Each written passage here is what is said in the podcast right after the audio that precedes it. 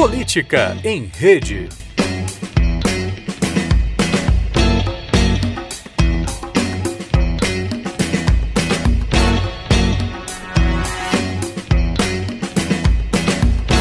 Olá a todas e todos, meu nome é Maria Domingues e sejam muito bem-vindos ao primeiro episódio do podcast Política em Rede.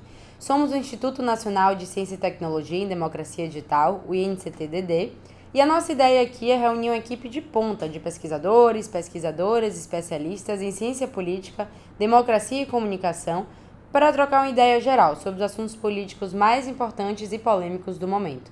A gente sabe que esse ano o Brasil é um laboratório a ser aberto para quem pesquisa, se interessa e estuda política, e aqui a gente vai tentar esclarecer algumas daquelas questões que mais causam confusão na discussão pública. Bom, Vemos que alguns prováveis candidatos à presidência já procuram seu lugar ao sol, e por isso a gente decidiu abrir a nossa série de podcasts Política em Rede, colocando aqui na mesa uma discussão sobre quais são os temas e questões que estarão em pauta durante esse ano eleitoral, e também até que ponto né, essas questões vão influenciar na eleição de outubro. Nosso time de hoje é composto por três pesquisadores referência no Brasil em estudos da ciência política e da comunicação Primeiro, tenho o prazerzão de contar com a presença diretamente do Departamento de Ciência Política da Universidade Federal de Minas Gerais, a professora doutora Mara Teles, que, aliás, além da UFMG, veio diretamente dos estúdios da Rede Globo também, por onde ela espalhou o ar da graça pelo Big Brother Brasil. Falar em rede, eu fiquei muito feliz, queria avisar que o Fora Temer foi top trend no tweet mundial, derrubou o Trump, que nunca a esquerda conseguiu uma coisa dessa. Eu estou muito feliz.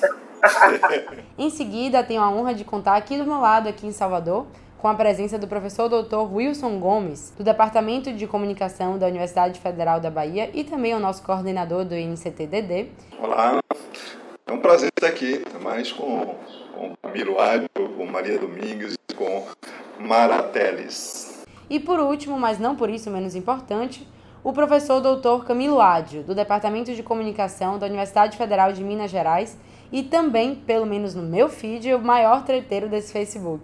Na verdade, Camilo, a gente adora seus textões, eu pelo menos aprendo muito com eles. Oi, olá todo mundo, professora Marateles, a gente se encontrou ontem no, nos corredores da Fafiche, bom reencontrá-la de novo nessa discussão, saudando também Maria Domingos, professor Wilson Gomes, é um prazerzão participar dessa iniciativa, viu? Bom, começando aqui no Situando, situando nossos ouvintes, queria fazer uma pergunta bem geral para a gente abrir esse podcast.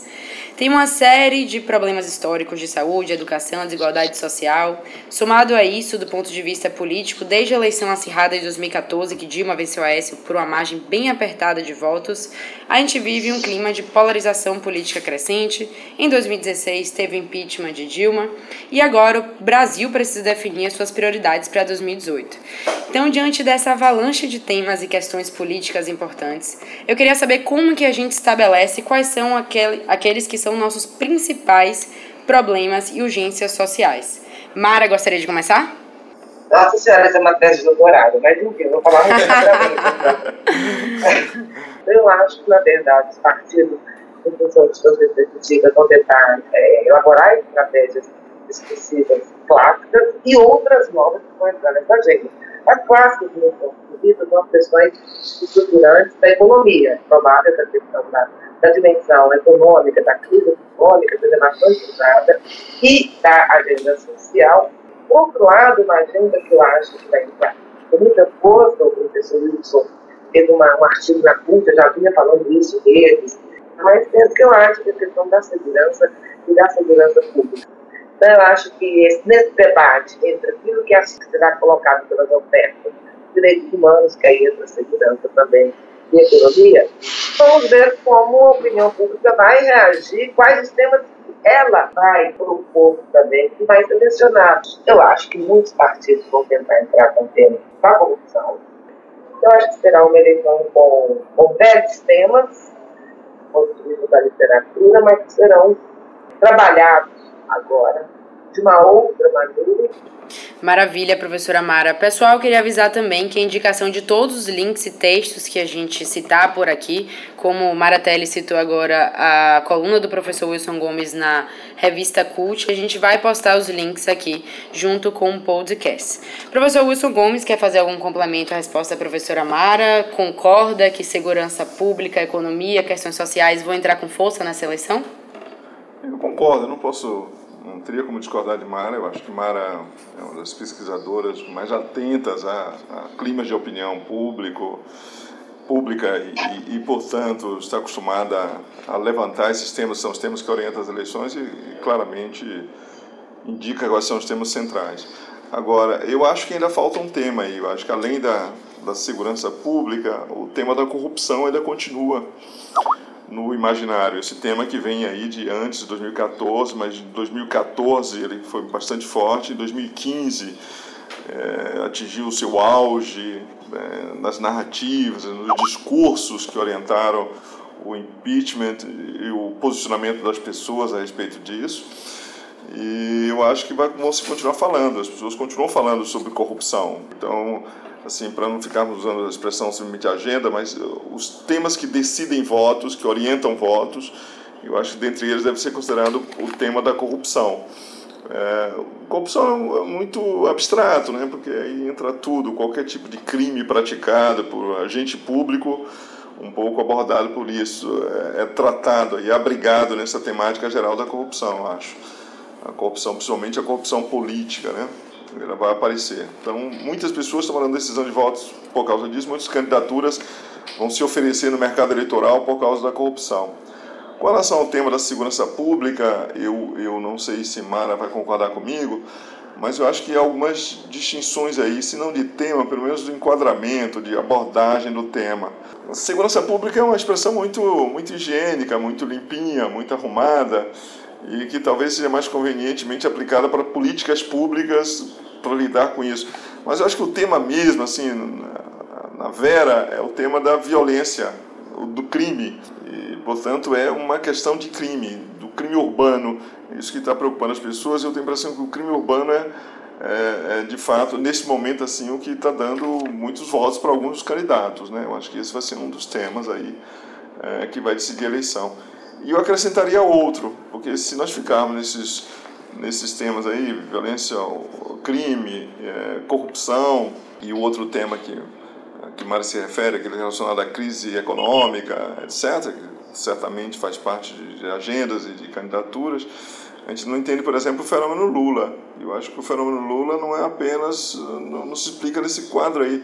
Tem um outro tema aí que está orientando votos que tem a ver com a espécie de reparação política, de, de reconstituição da justiça política, né? uma espécie de Lula, o discurso de Lula de sou injustiçado, sou perseguido, fui perseguido pelos meus méritos, não pelos meus deméritos. A mídia está contra mim, o governo está contra mim, a justiça está contra mim, né? uma parte da sociedade que está contra mim. Isso é um tema da reparação. Quer dizer, houve um evento aí traumático é, que acontece é, em 2015 e 2016, com a, a, retirada do mandato da presidente recém-eleita. Houve a indiciação e a, a, condenação de Lula, e, por fim, o Lula reagindo discursivamente. E isso também é um decisor de votos. Quer dizer, há pessoas que vão decidir votar nesse ou naquele, no caso especificamente de Lula, ou deixar de votar no outro, por causa da participação dessas pessoas é, nos eventos relacionados ao impeachment. Né? Não é à toa que tem tido toda essa polêmica sobre as disciplinas universitárias sobre o golpe. É sinal que esse tema é um tema candente. Né? A decisão sobre o que aconteceu e a decisão sobre quem deve ser reparado, quem sofreu uma injustiça, é, é, é também um orientador de votos importante nas próximas eleições. Camilo Ádio, economia, segurança pública, violência urbana, questões sociais, reparação da vida pública já foram colocados na mesa aqui. Você acha que esses temas são os mais relevantes para a agenda de 2018? Teria algum outro que pode aparecer por aí? na verdade concordo, são esses temas que estão, é, eu acho que eles estão postos já, eles já estão colocados, inclusive já estão aferidos por pesquisa, né? por algumas sondagens, enfim, feitas por alguns institutos, etc. É, eu talvez acrescentaria dois aqui, a, além de uma observação.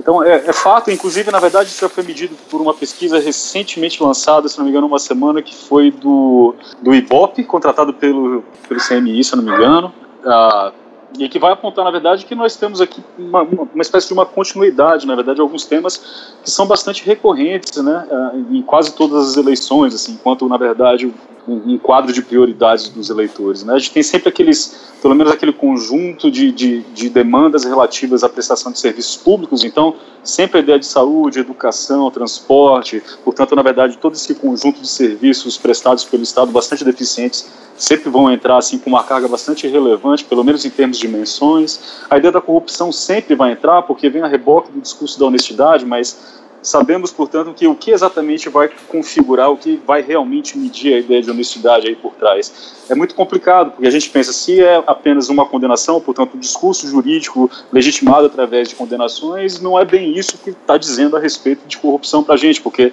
tem o fenômeno Lula, que além, claro, do modo como o Wilson colocou, que é talvez todo um discurso bastante sedutor em torno da ideia de reparação, né, de injustiças, etc. Mas é, a ideia de corrupção para mim é sempre mais complicada. Será então, portanto, colocado em, em, caráter de vantagem o candidato, portanto, que não é citado em nenhum tipo de delação da Lava Jato? Eu não sei exatamente. De novo, o caso Lula me parece que não não me oferece os elementos necessários para eu apostar muitas fichas nisso. Né? Então, acho que a, a ideia da honestidade é sempre um pré-requisito, mas ela nunca é determinante, na verdade, para que se escolha um candidato, mesmo porque, no final das contas, às vezes escolhe-se entre o menos pior, então o melhor daqueles todos. E aí eu queria colocar duas questões ainda com base nessa, nessa, nessa sondagem feita pelo IBGE, que tem um tema que me chamou bastante atenção e é, foi um dos mais, um dos mais mencionados pelos eleitores e me parece que é relativamente novo, que é a ideia da responsabilidade fiscal, né? É o discurso da austeridade. Então, me parece que nesse conjunto bastante amplo de, de, de, prioridades que se repetem ao longo de muitas eleições, nós temos finalmente emplacado aqui tema que ele é bastante caro justamente para esses movimentos que vêm surgindo em torno de uma ideia, um ideal de liberalismo econômico, né?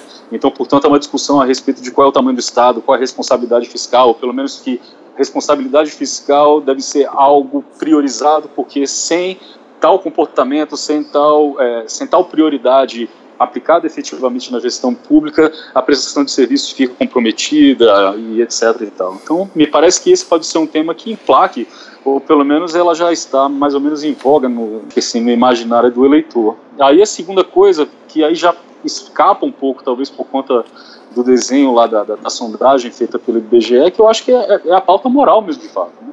Ela já está em voga há muito tempo. Ela, talvez, a, a, as questões de controvérsia moral são as que mais geram polêmicas nos sites de redes sociais.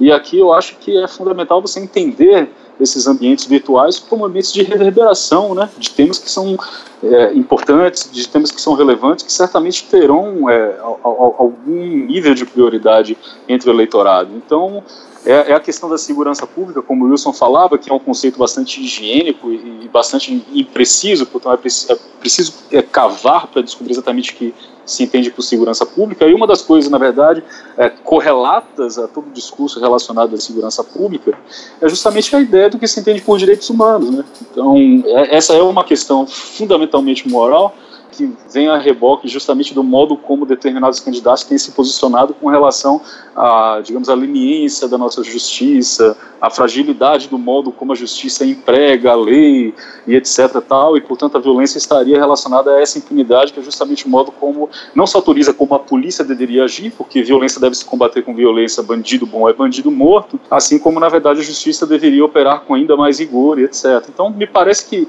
há um recrudescimento de um pensamento profundamente radical que vem numa embalagem populista que tem ganhado muita popularidade em torno de um determinado candidato que nós sabemos quem é, é o sujeito que lidera pesquisas com Lula fora, rifado da disputa, e é um cara que, sei lá, ele já está marcando 12% de intenções uhum. de voto uhum. na, nas pesquisas espontâneas. Né? Ela não é, então, nem portanto, não é estimulada, mas não é espontânea. É um cara que não tem nenhum tipo de histórico relevante em termos de atividade parlamentar, não goza de grande visibilidade positiva na esfera pública midiática, e, portanto, vem a reboque bastante, na minha opinião. Então eu acho que talvez se eu pudesse aqui pincelar uma questão, um tema, seria realmente esse, esses subtemas que orbitam em torno é, é, dessa categoria, eu chamar aqui a categoria da, da, das controvérsias morais ou do moralismo, como se queira. Então eu acho que esse pode ser um tema bastante relevante junto com isso que me surpreende, que é o discurso da, da austeridade, da responsabilidade fiscal. E aí eu imagino que na esfera pública tem, um, tem alguns tantos grupos aí que se dizem liberais, etc., que ganharam um terreno relativamente importante em termos, em termos de, de, de influência e de construção de pauta na discussão pública. Beleza, vamos falar de temas morais depois.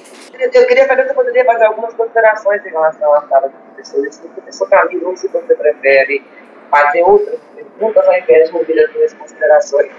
Queremos te ouvir, Mara. Queremos te ouvir. Pode falar. Não, é o que eu, eu concordo, enfim, é, os temas que o Camilo levantou e que, na verdade, não tem temas centrais ou outros temas que precisam ser ali periféricos. Mas, quando eu pensei em eleições de 2002, eu estava tentando caracterizar um pouco, não apenas os temas específicos, vários temas, mas também quais aqueles que o eleitor vai utilizar para decidir seu voto. Essa é a questão, essa é a dificuldade que a gente tem quando trabalha com análise de campanha, no meu caso, a gente trabalha com quais as variáveis que vão determinar a decisão do voto. Porque todos os partidos vão fazer diversas ofertas, tem uma oferta do termo, é, digamos, uma campanha mais moral ou mais moralizadora, de ordem, etc., questão até os valores positivistas, outros vão colocar a economia, outros vão colocar as questões, por exemplo, de agenda mais ambiental ou de pautas mais identitárias. Agora, o que, é que no final, no final vai levar necessariamente? São os temas morais, são os temas como solução do crime, da criminalização, tá certo, dos indivíduos para outra pública, ou são temas da economia.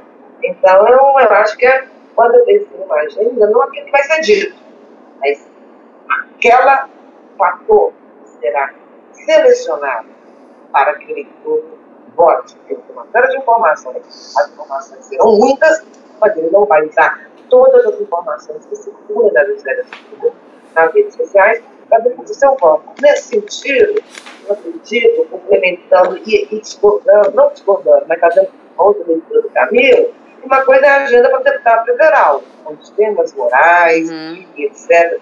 Já existiam número de delegados de candidatura é crescente, mas o número que vem crescendo para deputados federais ou estados profissionais é o número de pastores ou de pessoas que se utilizam de características como irmão, pastor, padre, etc., para se apresentar, é, usar esse capital religioso para transformar em capital político. Eu acho que o tema da religião, ou que virá imbuído de elementos morais, sobretudo na relação religiosa, é algo que vem crescendo, e aí você pode é, quantificar número de candidatos desse campo cresceram. Então, isso pode acontecer, mas pode acontecer no deputado federal. Não sei se isso será fator tão decisivo entre entre economia, entre a razão de bem-estar, e tema moral. Talvez haja aí uma disputa, mas eu não acredito que nesse momento esse tema seja aquele que pode agendar a ser a opinião pública, só que eu não sei se ele será um divisor de águas para que alguém se eleja candidato. O tema da corrupção, concordo com isso, é um tema muito importante, mas eu só gostaria de dizer que ele sempre foi importante. Ele foi importante na campanha do Alckmin, quando o Alckmin fez conselhos salvaprados em 2006. Ele foi, foi importante em 2010 com o caso do Gate, mas ele só se transformou em algo fundamental realmente a partir de 2014, com o caso chamado Petrolão. Portanto, é, eu acho que a gente tem que é, separar um pouco aquilo que os eleitores desejam no candidato. Integridade, honestidade, sempre for de acordo com, com a literatura do comportamento, porque um atributo. Então, antes de qualquer coisa, tem que ser honesto. Quando a gente avalia as pesquisas, a gente vê que a corrupção, para a percepção do eleitor, já deixou de ser o tema mais importante. Economia, novamente, desemprego, sobretudo, inflação, voltaram à tona. Eu acredito que é, a, a, o Bolsa, que está eles serão mais importantes a corrupção, porque o honestos, portanto, é, todos são iguais na universidade, ou os eleitores vão ser simples e dizer, olha, todos são de fato honestos, porque a desonestidade é, é, é um atributo do sistema político, aí eu vou voltar, vou votar com o cinismo. E a questão do lulismo, é óbvio, que aí no caso eu acho que o professor Luiz está tem razão, eu acho que o Camilo também concorda. O lulismo é a principal clivagem dessas eleições. O eleitorado vai a favor de Lula, que ele não seja candidato, ao contrário, a Lula. E isso a gente está vendo no Brasil desde 89. Então, eu sou, eu acho que assim, muita coisa vai mudar para pouca coisa mudar. A sociedade brasileira, eu sou mais otimista. Indicadores demonstram que, ao contrário do que aparece ser, os brasileiros eles vêm cada se tornando menos conservadores. O que existe de diferença agora em relação às séries históricas anteriores é que conservadores conseguiram organizar o conservadorismo e apresentar essa proposta que já existia para o espaço institucional. Então, eu acredito que pode estar crescendo a institucionalização do conservadorismo na Câmara dos Deputados mais do que o conservadorismo na sociedade. Então, eu acho que não somos tão conservadores, somos conservadores, mas somos menos conservadores do que éramos, contudo, candidatos que são conservadores vão conseguir organizar essa opinião que antes estava dispersa, que estava fluida, e que depois das políticas sociais mais igualitárias resolveu, de fato, assumir determinado candidato das eleições proporcionais, mais do que presidencial. Acho que a força do Bolsonaro ela é relativa. Acho que ele tem um, pico aí de 20%. E isso pode levar ao segundo turno. Entendi, professora. Eu vejo também que não é de hoje que o escândalo de corrupção, a falta de confiança na classe política e outros, fator, outros fatores também criaram um forte sentimento antipolítica na sociedade brasileira. E, aliás, não só na sociedade brasileira, né, mas nos Estados Unidos, por exemplo, muitos atribuem esse mal-estar político à vitória de Trump. Então, eu queria saber, na opinião de vocês, professor Wilson, você pode começar, com esse repúdio aos atores políticos tradicionais, como que esse sentimento deve impactar as eleições brasileiras, sobretudo nesse contexto que vocês colocaram aqui de escândalos que afetam todos os nossos principais partidos? É, é, é difícil dizer, Maria. De fato, essa é uma eleição muito complicada. Eu acho que, que depois desse elenco aí que Mara fez, Camilo fez, eu, eu também fiz.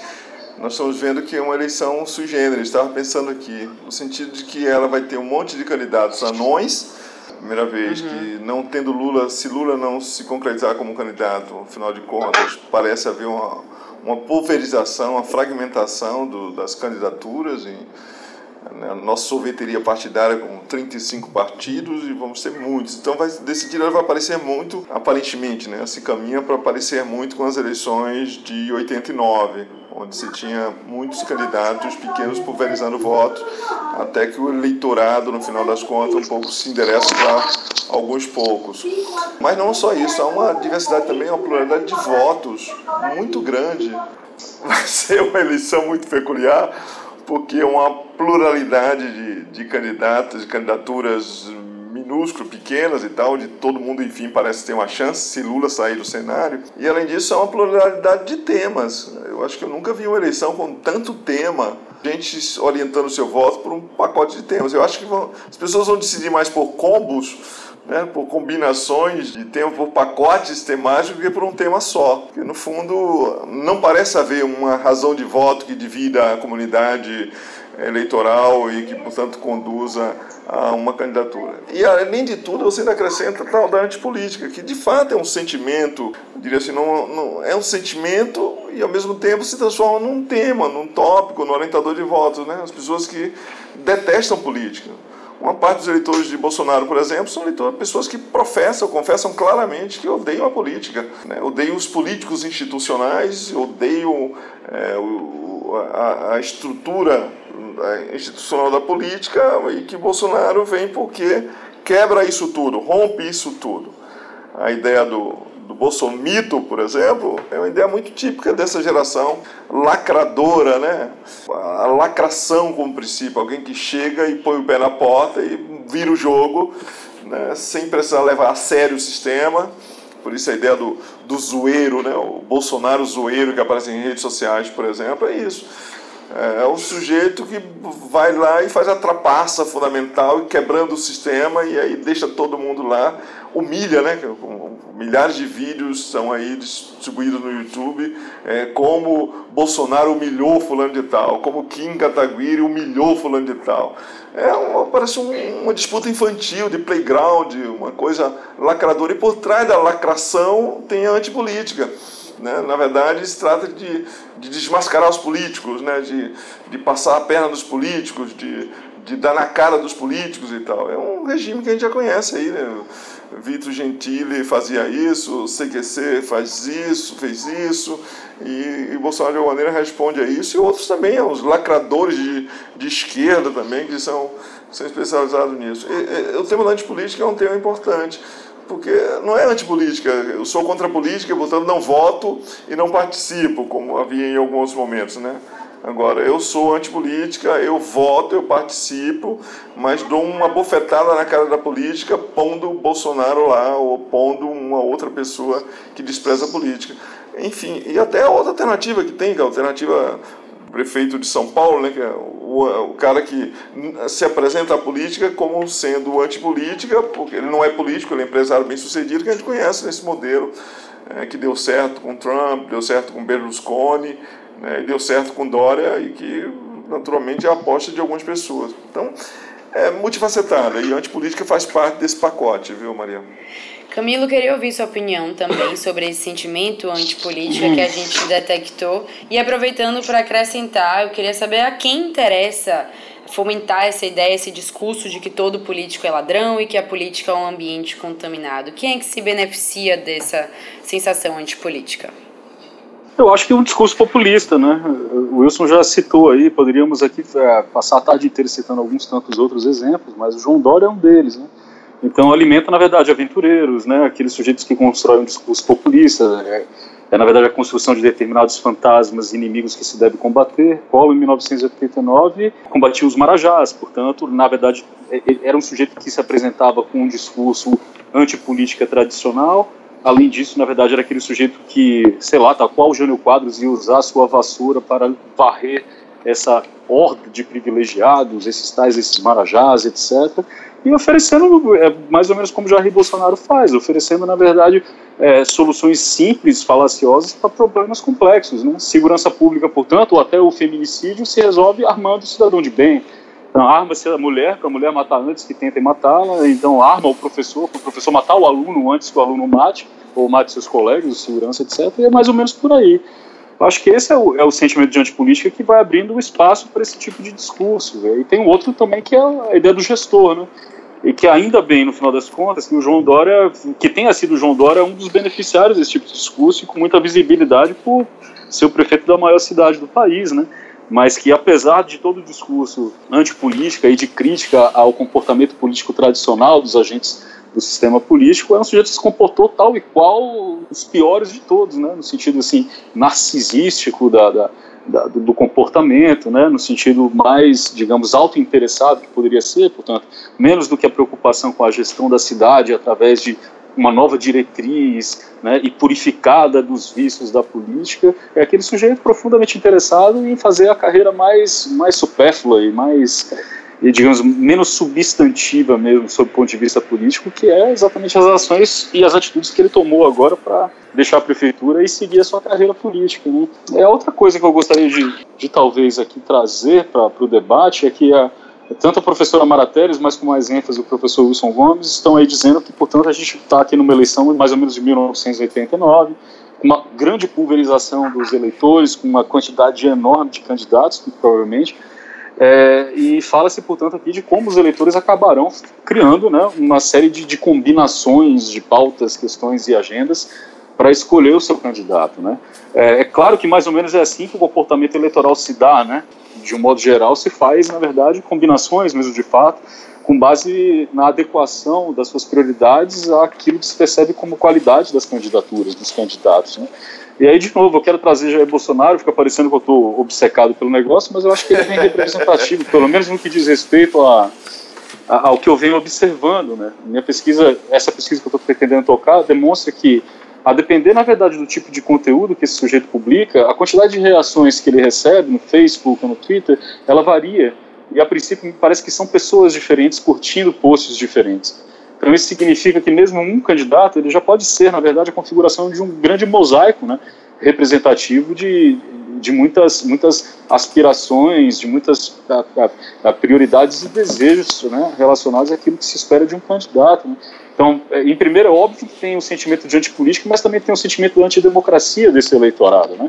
São as viúvas da ditadura militar ou são os garotos que compraram a ideia do revisionismo histórico. A ditadura não é esse grande problema. A ditadura, inclusive, pode ser a democracia verdadeira. Né?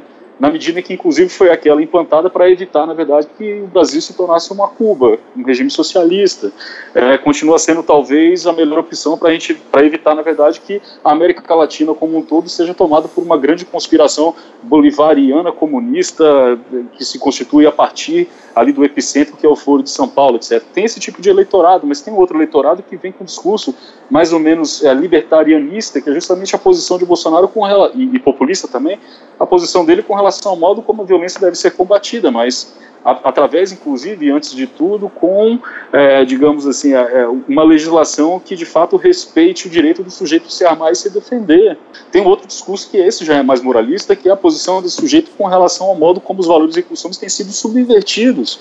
E isso certamente tem a ver com o PT e tem a ver, na verdade, com a libertinagem da esquerda, né? esse grande guarda-chuva de todos os males da humanidade que é a esquerda. Então, quando ele vai falar, por exemplo, e se colocar diante de, de como as novelas têm representado a homossexualidade, como na verdade exposições é, em museus, artes plásticas de um modo geral, elas podem alimentar algum tipo de apologia zoofilia, pedofilia, etc. É um outro grupo de eleitores, portanto, que é acionado e que é filiado ao Bolsonaro, que pode ignorar, inclusive, todo o seu discurso com relação a uma certa simpatia relacionada à ditadura militar, né, à antidemocracia, antipolítica, mas vê naquele sujeito, portanto, a possibilidade de representar aquela pauta, né, que é justamente da recuperação do, da, da moral e dos bons costumes e que vale a pena sempre, eu, eu, eu costumo falar sempre no Facebook, eu, nas discussões nas quais eu tomo parte, que a gente se preocupa muito, talvez, de alguma forma, com essa, esse crescimento do conservadorismo na política, quando no final das contas me parece que o crescimento no, no conservadorismo da política é muito mais um índice do crescimento é, do conservadorismo brasileiro no campo moral, né? Então, assim, não é raro, por exemplo, você ver pessoas de gerações recentes, as mais jovens, etc., com com, é, com premissas e, e, e, com posições profundamente conservadoras no modo, por exemplo, como a teledramaturgia brasileira tem lidado é, com, com, com homossexualidade, transexualidade, etc. Camilo, vou te então, interromper só ah, porque eu quero pegar esse gancho agora do conservadorismo. A gente sabe que não está só na direita, mas também na esquerda. E aproveitar para falar um pouco da esquerda também. Todos os pré-candidatos que a gente conhece até agora vêm da política institucional, exceto o Guilherme Boulos, então, que tem um background de ativista, militante, líder do MTST. Queria saber se será que por causa disso Boulos já leva alguma vantagem na corrida eleitoral por conseguir reunir uma galera né, que vem atrás dele justamente por ele vir de movimentos sociais e não da política institucional. O que, que você acha? Eu acho que o Wilson vai responder isso melhor, porque ele se adequa, eu acho que o Guilherme Boulos se adequa justamente na tese de Wilson de que ele faz parte dessa esquerda de segunda geração. Eu não sei o, o, o, o, quão, o quão sedutor vai ser essa pauta já bastante conhecida de Guilherme Boulos. Né? Eu não consigo ver nenhuma novidade, nem no aspecto, assim, digamos, do, do discurso pós-materialista e de política identitária do pessoal nele. Né?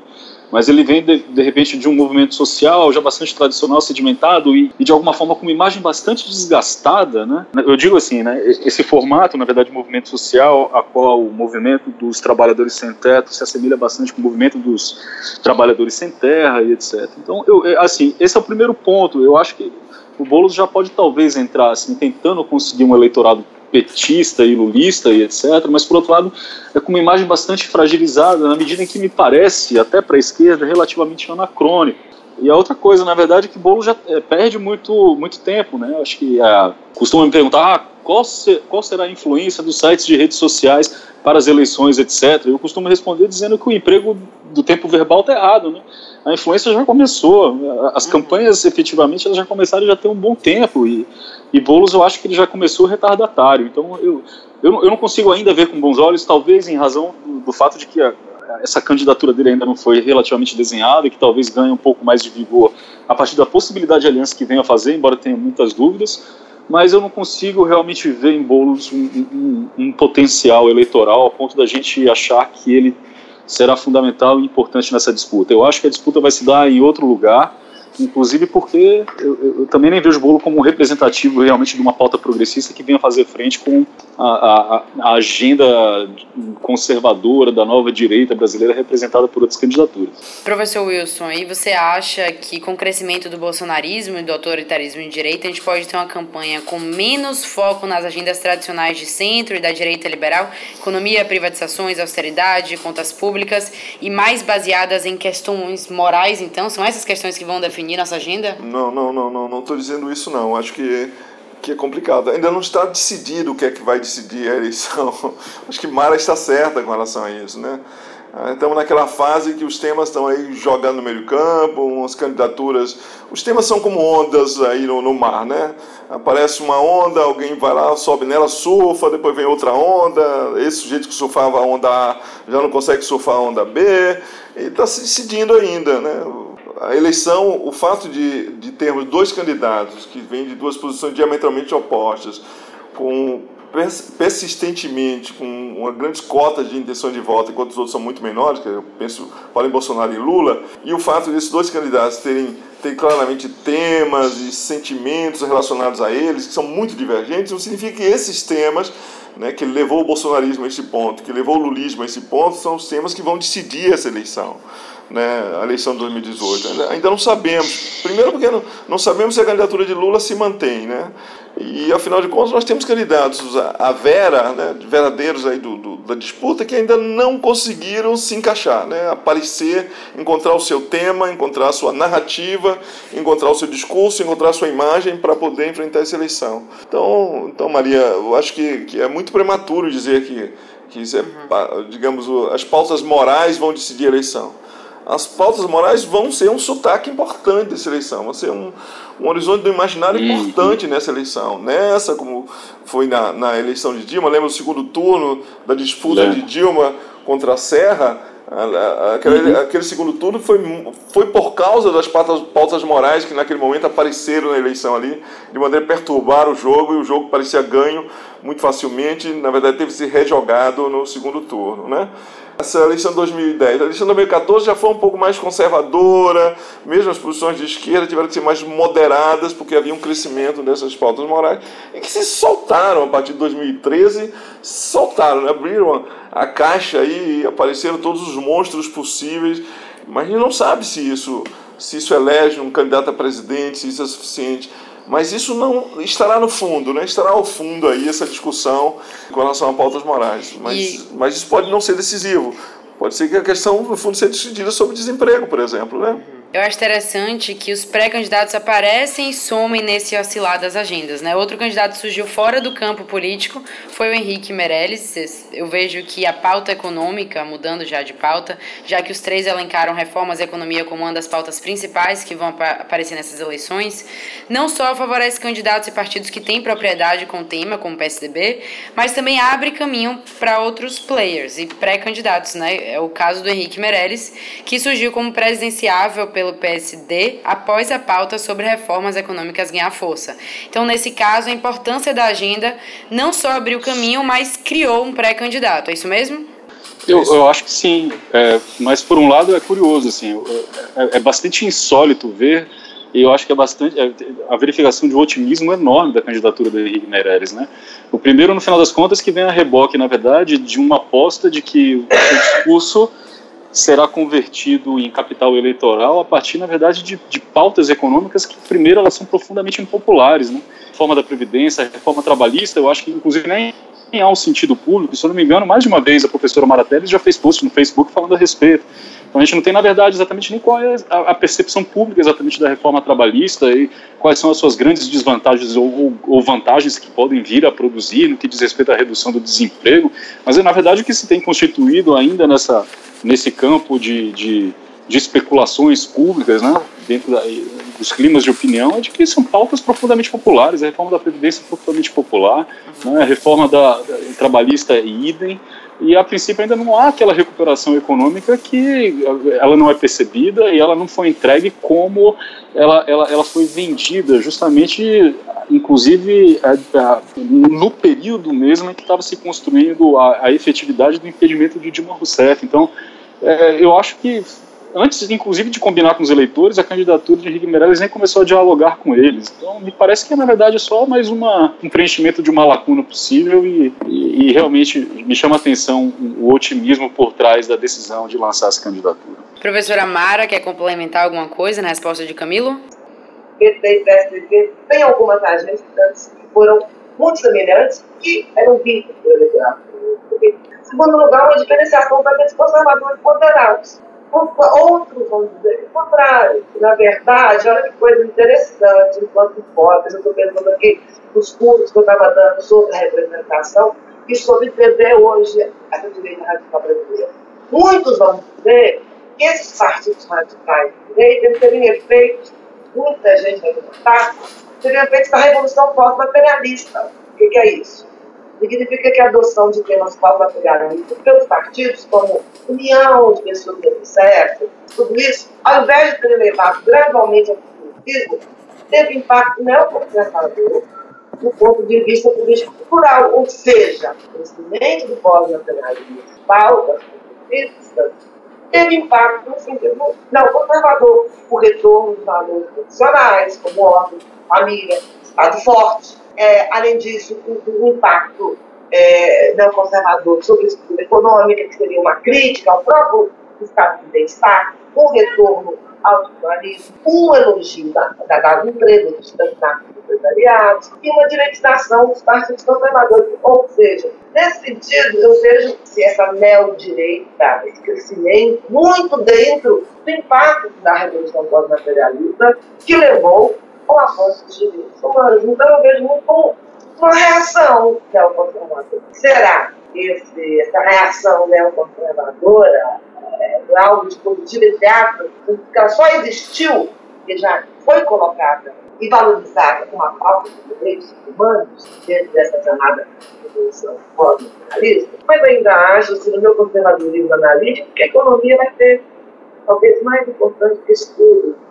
Economia, governos é, desastres econômicos sempre foram castigados duramente pelo eleitorado. É, e eu percebi que a gente está aqui falando há quase uma hora, falando de segurança pública, corrupção, economia, temas que vocês colocaram na mesa, que são os temas quentes desse momento pré-eleição, mas ainda a gente não falou sobre saúde, educação, prestação de serviços públicos básicos, que nunca deixaram de ser nossos problemas sociais, né? Será que a gente pode esperar um governo que não preste atenção a esses problemas? Será que eles não vão entrar na pauta, professor Wilson?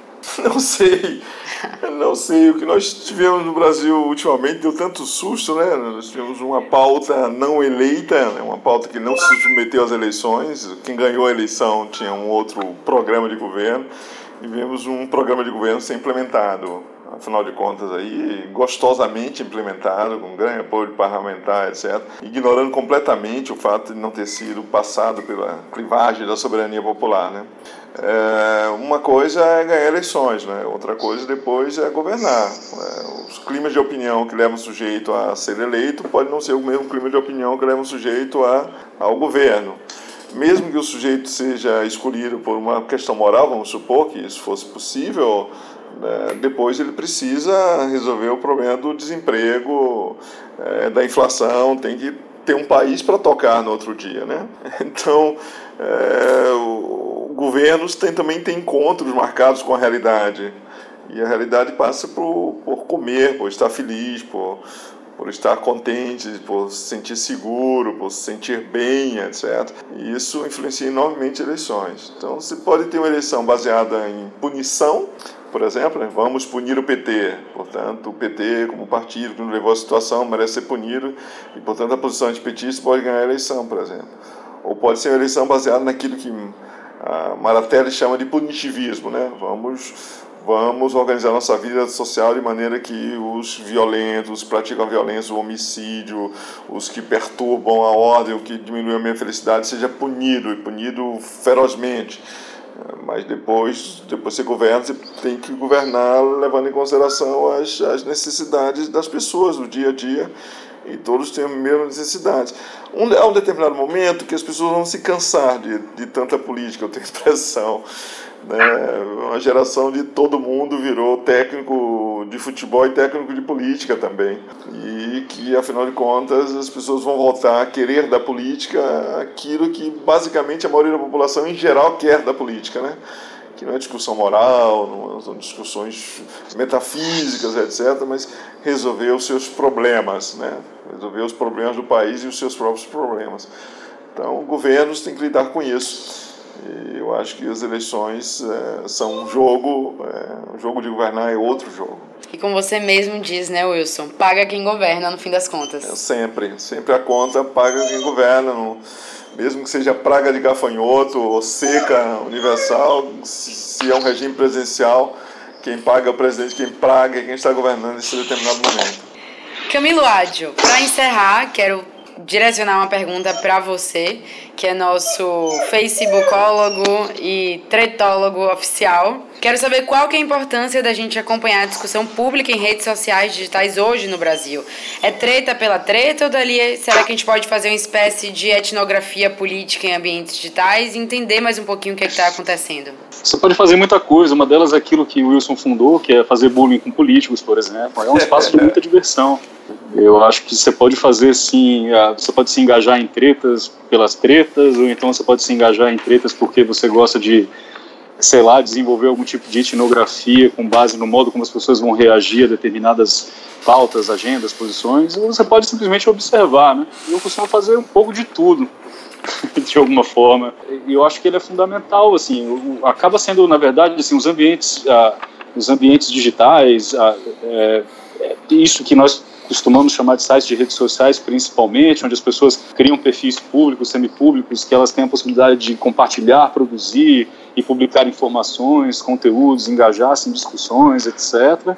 Elas são, elas são grandes é, locos, assim, que elas podem representar de alguma forma um, índices relativamente confiáveis de como a, a, mentalidade política tem se desenvolvido, que tipo de caminho a mentalidade política brasileira ou internacional, sabe-se lá em em, qual país, é, sobre qual país você tem interesse, mas de alguma forma verificar como a mentalidade política tem se desenvolvido, né? Quais são os caminhos, os percursos que tem tomado, né? É, quais são os recuos, quais são os avanços, enfim, quais são os novos temas a, a, prementes, a, a, duração deles, a, o modo como, no final das contas, uma vez arrefecendo determinadas situações, vamos pensar no caso da Marielle, o que exatamente sobra, o que que fica, o, o, quanto de influência um caso desse tipo pode ter de uma forma bastante heterogênea no que diz respeito a, ao modo como você vai avaliar a situação e como você pode extrair daí uma observação sobre problemas públicos e assim converter isso em determinadas prioridades que podem ser encaixadas em certas posições defendidas por certos candidatos e etc. Então, eu acho que não é nem eu já nem gosto mais de dizer que existem tais dos ambientes digitais. Né? Existe mais uma, uma esfera de, de de conversação, de discussão pública, onde você pode consumir informações, tal como outros tantos espaços públicos, né? Então é isso. Eu acho que nos espaços públicos eles são bastante é, é, é multifacetados no que diz respeito às possibilidades e às suas utilidades, assim, a forma como você pode se apropriar, o que você pode fazer neles, né? Então você pode fazer bullying com políticos, é, você pode brincar de monitorar como determinadas redes de direita conservadores estão, estão se, se constituindo em torno de que agendas, quais pautas, ou, usando a metáfora de Wilson Gomes, quais ondas exatamente eles têm surfado, quais eles têm deixado de surfar. E eu acho que você pode simplesmente utilizar realmente como um, um, um grande ambiente de produção de matéria-prima para se pesquisar e inferir a respeito de, de como climas de opiniões são formados, como candidaturas podem surgir e etc uma certeza que a gente vai acompanhar esse ano todo, né? Até o fim do ano estaremos conectados. É, infelizmente, Nosso programa de hoje vai chegando. Eu, Angélica, eu, eu, eu não podia fazer um minutinho só para completar, não é Claro, Mara, complete. Então, eu tenho para ficar no Twitter, então caminhada, etc. Mas tem uma coisa que é séria, de verdade, que é apresentada pela literatura dos neoconservativos, chamada Salvirade, que é a radical aí, é que essa direita radical mundialmente expandiu através do tempo. Cresceram junto ao jovem, com uma estratégia. Então, um fenômeno online. Eu acho que é algo que, que merece estudo aí. Maravilha. Bom, nosso programa de hoje, infelizmente, vai chegando ao fim, mas antes eu quero ouvir dos nossos três especialistas, como suas considerações finais, quais são suas expectativas para o pleito eleitoral desse ano. Então, dadas as agendas que já foram colocadas na mesa hoje por vocês e com a evidência dos últimos acontecimentos políticos que temos acompanhado, quais são os pré-candidatos ou partidos que se beneficiam dessas pautas hoje? Ou será que está muito cedo para vocês já fazerem suas apostas? Vamos fazer uma rodada então, eu espero que a gente não saia daqui ainda mais pessimistas do que a gente chegou com o cenário eleitoral. Professora Mara Teles, quer fazer suas apostas?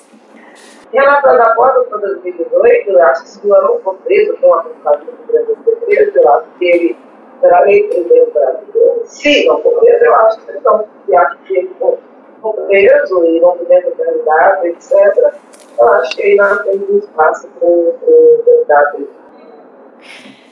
Camilo Ádio, chegou a vez de dar o seu pitaco. É, é, é pitaco mesmo, de fato. Eu ia começar a minha fala justamente isso. A palpitologia, estou fazendo especulações.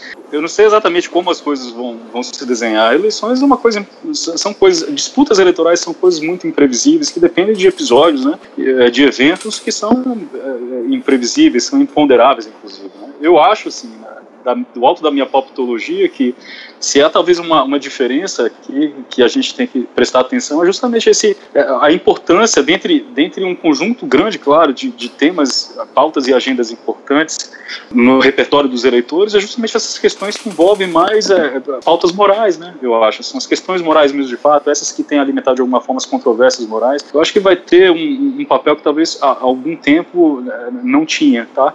E ela, eu acho que ela vai se imbricando aqui, inclusive, de uma forma bastante mesclada com alguns temas e questões que incorporam mais, na verdade, de um elemento. Pode ter um elemento pragmático, pode ter um elemento muito mais relativo mesmo ao modo como se concebe uma política pública para resolver um problema específico, como a questão da segurança pública, mas que pode ser entendida também a partir de um enquadramento moral em torno dela. Então, eu acho que basicamente vai ser mais ou menos por aí, mas longe de mim querer fazer previsões. Eu faço apenas constatações com base, na verdade, no tipo de cenário que tem nos apresentado, né? Então, a ideia, por exemplo, de você ter um candidato improvável despontando né, dentro de pesquisas espontâneas, inclusive em estados onde o cara nunca pisou e etc., é uma coisa que chama muito atenção. Mas vai lá saber se de repente Jair Bolsonaro resolve, é, não sei, em, em julho é, é, assumir que é homossexual e anuncia o casamento dele com Jean Willis. Muda tudo, né?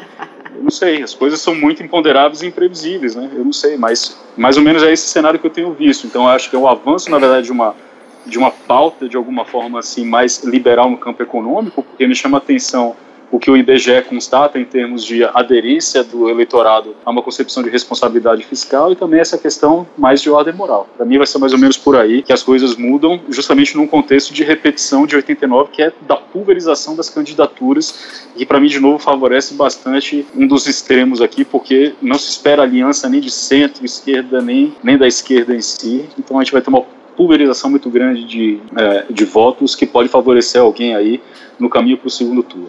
é. Mas, é, bom, eu, eu acho que é, é muito precoce para qualquer coisa a esse respeito.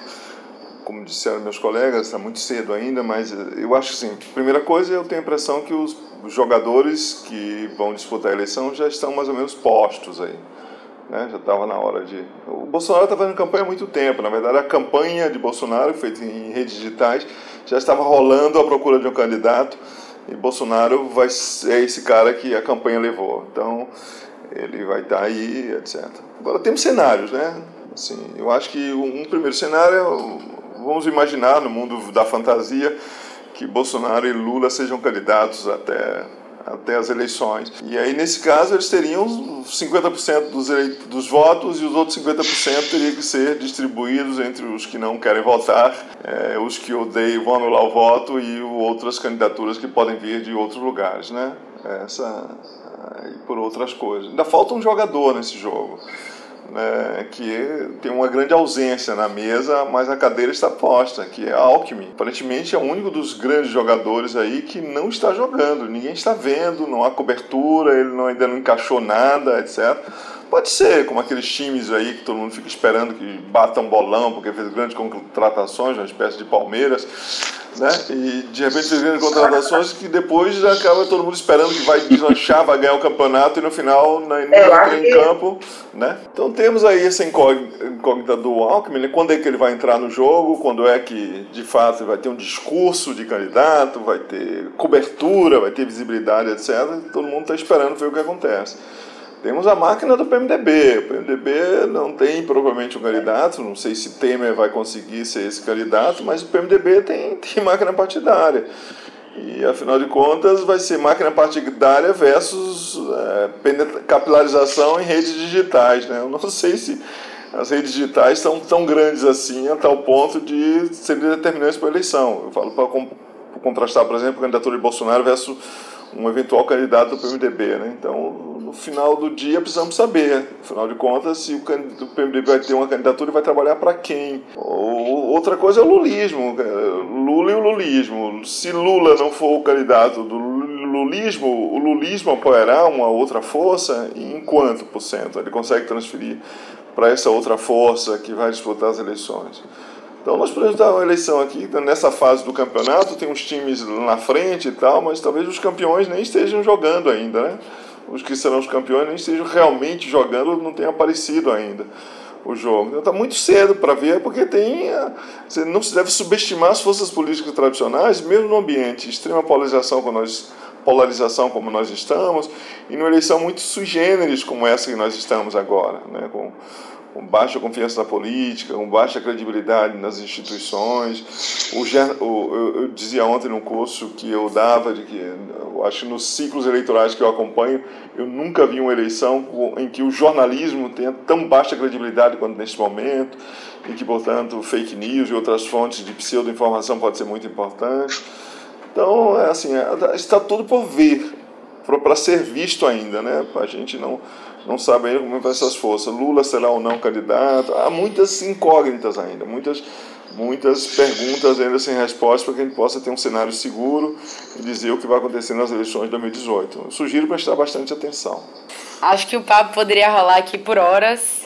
Mas vamos encerrar agora. É isso. Deixo aqui o meu muito obrigado aos nossos convidados, professora Mara Teles, da UFMG, professor Wilson Gomes, da UFBA e professor Camilo Ádio, também da UFMG. E ficamos por aqui, mas fiquem ligados porque vamos dar prosseguimento ao nosso projeto, lançando pelo menos um podcast por mês, tentando pelo menos dar conta desse avalanche político que será o ano de 2018 no Brasil. Quero agradecer também enormemente a nossa equipe de produção, Rodrigo Carreiro, Pedro Mesquita, Mesquita, Gilvan Azevedo, Tatiana Dourado e Eurico Matos. Essa é a nossa equipe de pesquisadores que chegou junto desde a concepção desse podcast e que fez ele acontecer.